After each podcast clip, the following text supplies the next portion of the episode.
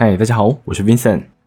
今天要分享这本书，它的主题是关于创伤后压力症候群的。我在今天分享当中会用 PTSD 这样子的简称来称呼它。那究竟什么是 PTSD 呢？我们是否在过去的电影当中曾经看到某一个人，他可能参加过战争，他可能在战场上他的弟兄死去了，或者是说他在战场上曾经杀过人？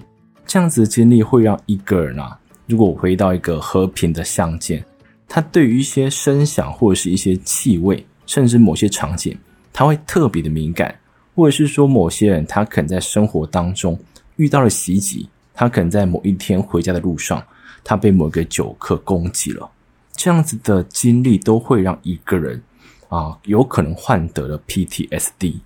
今天分享这本书呢，它的书名叫做。心灵的伤，身体会记住。英文书名叫做《The Body Keeps the Score》。这本书我自己认为啊，我在把它读完之后，其实感触蛮深的。我原本对于 PTSD 的认识，就仅仅是认为说，一个人他受创之后，他会过度反应。可是这本书告诉我们，一个人患有 PTSD，那种对他身心造成的伤害。会记在这个患者的身体当中。那我们开始讲一下，为什么一个人会患得 PTSD？我们刚才讲到战争或者是某些袭击嘛，那甚至说，我们若小时候生长在一个有家庭暴力的环境当中，这样子的孩子其实很容易患得 PTSD。可是这个孩子不一定会知道自己有 PTSD 哦，他很有可能在生活中对某些事会过度反应。或是说他会有一些很奇怪的啊、现象发生，可是他自己不觉得那是 PTSD。那除此之外，我们可能在学校里面被霸凌，或者是说你曾经遇到恐怖情人，或者是说历经过一个比较不好的伴侣经验，这都会让一个人有可能患得 PTSD。那我们就开始讲一下，一个人如果患有 PTSD，他会有哪些表现呢？最常见的，就是我们所称为的。生理唤起非常的频繁。那什么是生理唤起？我们每个人其实不用把它想得太复杂，我们就可以假设，今天一个人他的情绪无法维持非常啊、平衡，他可能有时候非常的生气，有时候暴怒，有时候却悲伤掉眼泪。当然这些情绪每个人都会有，可是如果你今天的反应特别频繁的话，那么你就要注意了。为什么呢？我们正常人在生活中，如果遇到一个声响或者是闻到一个气味时，其实我们的杏仁核会去控制我们的注意力，告诉我们说：“诶，这个东西可能会危害你的啊生命安全。”它会叫你去看一下这个刺激物到底是什么。可是等到你看完之后，发现这个声响或者是说这个情境非常的日常，它不会影响到你的啊生命安全的话，其实我们大部分的人就可以放下戒心。可是这些 PTSD 的患者，当他们遇到这样子的情境时，他们的这个杏仁核是会不断的作响，它会不断的分泌压力荷尔蒙，告诉你你要去注意这个东西。所以这样子的人呢，在生活中遇到某些刺激物时，他们的生理唤起是会非常的频繁的。那除了这个之外，PTSD 患者也有可能变得麻木，或者是说再严重一点的叫做解离。那究竟什么是解离？我在这边用。多元迷走神经理论来分析给大家听。当我们在生活当中遇到威胁时，我们会有三个步骤。如果前面这个步骤可以解决的话，它就不会走到第二个。第一个步骤叫做寻求社会支持。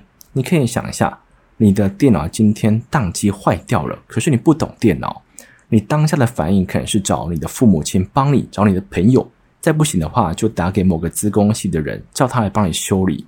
这是我们在生活中遇到威胁时最常做的一件事。可是，如果啊这样子的问题，你寻求不到一个适当的人选来协助你的话，我们可能就得走到第二个步骤。第二个步骤叫做战或逃。当我们今天遇到某个威胁时，我们就要选择到底是否要跟他战斗或是逃跑。我讲一个我在生活当中最常哦激发起战或逃的情景。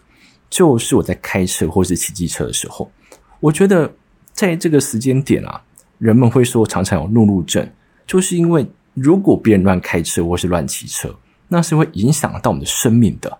所以，当一个人从巷子里面出来都不看车哦，随便钻出来又开很快那种，通常都会让你的情绪整个飙上来。我觉得这样子的时刻就是你的战或逃被反应了。如果我们选择按喇叭，哎呦，这个就是挑战的意思。可是如果等这个人靠过来，你选择打方向灯转到左边去，不想跟他战斗，这就是一种逃跑。我们在生活当中遇到的很多问题，其实都可以用战或逃来处理。可是啊。有些受创经验不一定有的让你选择。我们可以想一个情景：有一个孩子，他出生在一个有家庭暴力，然后他的父母亲都有酗酒习惯，他的父母亲从小就会对他施虐。可是孩子，这个孩子啊，不喜欢这个家。可是孩子的能力有限，他不能自力更生，所以这个孩子呢，他就非得待在这个家庭当中，哦，跟他的父母一起住。当他的父母在殴打他的时候，他很有可能就会使出第三个技能，它叫做解离。要了解解离，其实我们可以想象一个画面，很像是灵魂出窍。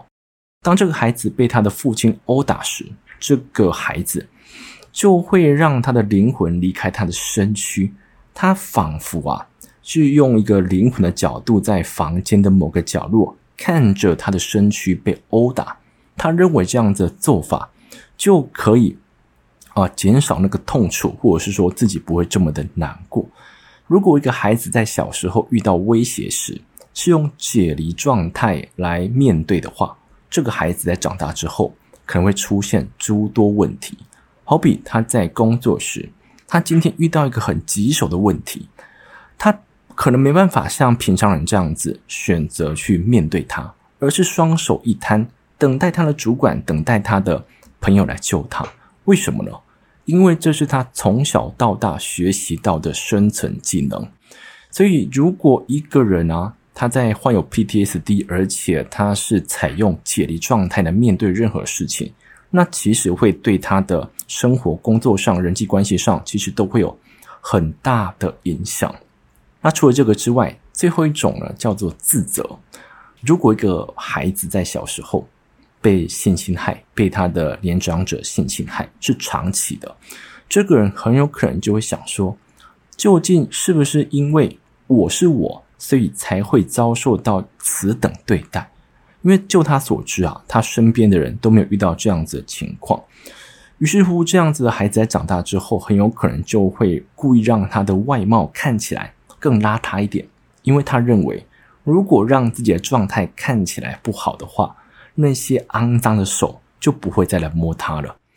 除了这个之外，如果一个学生在国小、国中的时候曾经被霸凌，他在长大之后很有可能就会故意让自己练得更强壮一点，因为他会觉得，是不是那时候的我不够强壮，无法保护自己，所以才会被欺负呢？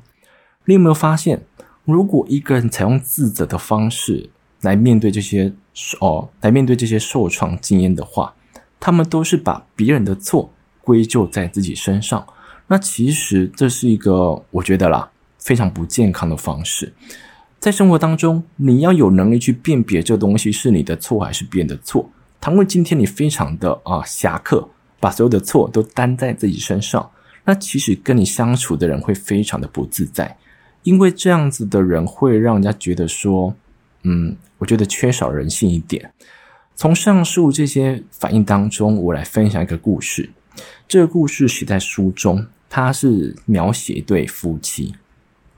这对夫妻呢，他在有一天去上班的路上，那一天雾特别浓，他们就开车非常小心，可是可视度相当的低。后来呢，就嘣一声，他就撞上了前面那台车子。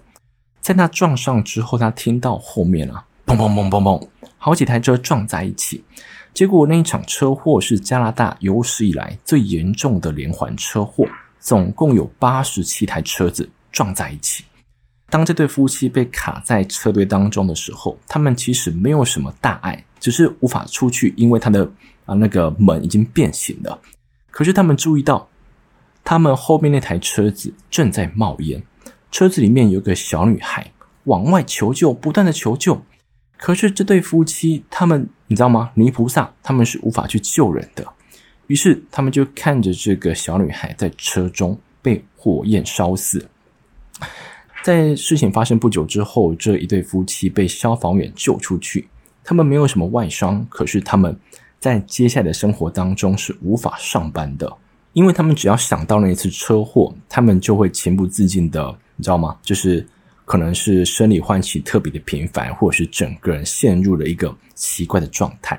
后来这两个人就跑去找作者，作者发现这个丈夫的表现啊，就是最典型的生理唤起过于频繁。他只要想到那场车祸，他就会开始冒汗，开始血压上升。后来作者问这个丈夫：“你在车祸当下怎么反应？”这个丈夫说：“我就拼命想逃出去，我拼命想要啊把门打开这样子。”作者呢，后来去问这个妻子：“诶，妻子在回忆起这场车祸时，她整个人陷入了一个麻木解离的状态。”作者就非常的疑惑。这对夫妻明明都是面临同一场车祸，为什么反应差这么多呢？后来他从这个妻子的口中得知，这个妻子在小时候被他母亲长期的施虐，所以这个妻子呢，在他成长过程中学习到了麻木跟解离的技能。当他面临到那场车祸时，他当下是僵着不动的，因为他不知道该做什么事情。他整个人解离了，他整个人麻木了。这个就是他从小到大学习到的一个面对威胁的技能。所以后来作者发现啊，当一个人在面对受创经验时，他是如何反应的，这就会连带着影响着他未来如何回忆起这段创伤。这是我觉得相当特别的故事。明明是同一个事件，同一个受创记忆，可是发生在两个人身上时，却是截然不同的一个表征。从上述，我们大概知道一个有 PTSD 的患者大概会有哪些的呃表现。接着呢，跟大家分享一下，如果一个人有 PTSD，我们可以怎么帮自己治疗，或者是说，我们可以找怎么样的治疗师帮我们治疗。最常见的一个自我治疗的方式，就是透过书写。为什么透过书写是可以有效改善 PTSD 呢？我们可以想象哦，我们今天活在群体当中，活在一个呃群体社会当中，我们心中就会有一个社交小编。这个社交小编就有一个功能，他会来告诉你到底哪些话可以在现在说，哪些话不能说。因为我们大部分的人都知道，如果我们今天一直向一个人吐苦水。这样子人际关系一下子就会断掉了。那如果在团体当中，你一直讲一些负面的事情，没有人想听，而你久而久之，你就会失去社会连接。所以呢，我们大部分的人都不会选择这样做。可是不这么做，其实我们就缺少了透过抒发的方式来理解你的创伤。这段创伤的故事啊，一直没有个总结，一直影响你持续到现在。所以呢，我们透过书写的方式。你可以更了解你这个受创经验，你了解它的前后脉络，把这个受创经验的对跟错归纳在它应属的地方。后来这段经验被你看得够透彻之后，你才有办法把它安置在生命当中的某个历程，而不是带着它一直往前走。这对于一个患者来说太痛苦了。这是关于书写的疗法。第二个方式呢，是透过正念冥想。这也是作者在他的诊间最常做的事情。他通常会去要求一个患者先进行正念冥想，在进行几分钟之后，他会叫这个人回想一下那段创伤经验。后来呢，他会叫这个患者去感受他身体哪里不舒服，接着再深深的想一下，究竟是受创经验当中的哪一个点让他的身体产生了不舒服。透过这样的方式，其实我们就可以知道，当我们在生活当中对某件事特别有一个你知道吗？奇怪的反应时，那究竟是来自于怎么样的一个记忆？可能是你今天听到某个人的问话，这个人的问话可能太过的直截了当了，这种方式让你感觉到很不舒服。我们就可以透过正念冥想的方式，把这种不舒服的感觉找到它的本因，这样子你就更深刻了解你的创伤。就像是打仗一样嘛，你更了解敌人，你就更了解怎么击溃他了。除了正念冥想之外，其实瑜伽若是任何的一个社交活动，啊、都是有助于我们去治愈自己的 PTSD 的。为什么瑜伽这类的活动有助于去排解我们的 PTSD 症状呢？第一个就是我们可以参与到社交连接当中。你可能今天去参加了某一个课程，可能是打羽毛球，可能是瑜伽。我们透过寻找社会连接的方式，就是让你知道啊，你不必再走到第三关，就是解离那一关。你可以透过社会连结的方式，找到你需要的帮助。那么你在未来遇到威胁时，你就知道你在第一关可以找到一个人来帮助你。这对于一个 PTSD 患者来讲非常重要。让他们感觉到社会支持的力量。那第二点呢，就是透过瑜伽、透过运动的方式，会让你感觉到自己的呼吸、自己的身躯。你可能在流汗，你可能在喘气，因为就像刚才所讲的，很多 PTSD 患者他们会陷入麻木状态。那为什么会选择麻木呢？通常啊，就是因为他们不想要。被过去的某段经验所侵扰，可能是那种畏惧，可能是那种不太舒服的感觉，或者是羞耻，或者是侮辱等等的感觉。他不想要忍受这样的感觉，所以呢，他就把他全部的感觉都降低。他对生活中的任何琐事，甚至是来自他身体的感觉，都把它降得非常非常的低。可是这样的做法，就会让一个人不能感受到生活中的美好。那透过瑜伽，透过运动，你就可以重新再感受一下自己，重新感受一下自己的呼吸，那都是非常有帮助的。最后一点呢，它叫做眼动减敏及历程更新疗法。这个方式是我们自己做不来的，你可能需要去找一个心理治疗师。我大概简单介绍一下这样子的治疗方式。这个方式啊，在心理治疗领域其实非常的新颖。一个治疗师通常会左右摆动他的手指头，或是拿一个辅助器具不断的摆动。当他在摆动的时候，他会要求你的眼球跟着他一起动。透过这样的方式啊，你很有可能就会回忆起某一个创伤，并将这个创伤安放在正确的位置。你可能会想说，这个方式听起来这么简单，怎么可能有用？那我就要跟你讲了，这个方式其实跟我们的睡眠有关。不知道大家还记不记得我之前曾经谈过的，人们在睡觉时会进入到快速动眼时期。那为什么叫快速动眼时期呢？就是我们在这个阶段啊，虽然眼睛闭着，可是我们的眼球是不断的左右摆动的。在这个阶段，人们会开始做梦。做梦会带来一个好处，就是可以让你整合资讯，并把那些垃圾资讯都丢走。哎呦，你们想到什么点了呢？当我们在进行眼动减敏疗法时，我们的眼睛不是左右摆动吗？那不就是我们在清醒的时候，让大脑去帮我们执行在梦境时才会执行的事情，对不对？所以呢，透过眼动解敏疗法，我们就可以整合资讯，并把那些垃圾资讯都丢出去，最后呢，把这个资讯摆在正确的位置。这就是眼动解敏疗法最简单的介绍。最后呢，我想讲一下我对这本书的心得。我觉得阅读这本书就像是看一部精彩的纪录片。作者在当中讲了很多理论，没错，可是中间穿插了很多他自己的案例。后来我想说，这个作者怎么有办法写出这么精彩的东西啊？我后来才发现，他是 PTSD 这个领域当中的领袖，或者是说佼佼者。他的履历当中，大部分或者是说全部啦，都是跟 PTSD 相关的，那就不难想象他有办法写出这么精彩之作。我非常非常推荐这本书。最后呢，还是要补充，我觉得这本书适合怎么样的人啊？如果你对原生家庭、早期记忆或者是一些心理治疗方面的议题感兴趣的话，这本书太适合你了。它字数很多没错，它很厚没错，可是我。大概啦，可以打包票，它绝对会让你感觉到物超所值，甚至看完之后还想再找更多来看。关于这本书呢，我就分享到这边，谢谢你们。